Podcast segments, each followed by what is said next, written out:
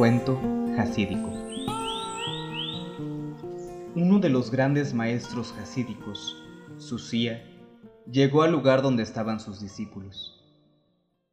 Su rostro estaba pálido de temor y sus ojos enrojecidos de tanto llorar. Maestro, ¿qué ha sucedido? Estás temblando.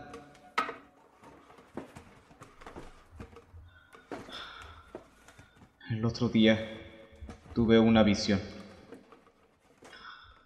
En ella descubrí descubrí la pregunta que que algún día me harán los ángeles. Sus alumnos estaban sorprendidos. Maestro, tú eres un hombre bueno y piadoso.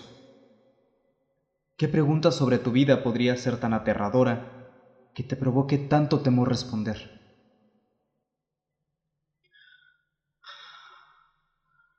Aprendí que los ángeles no me preguntarán por qué no fui como Moisés, capaz de librar a su pueblo de la esclavitud.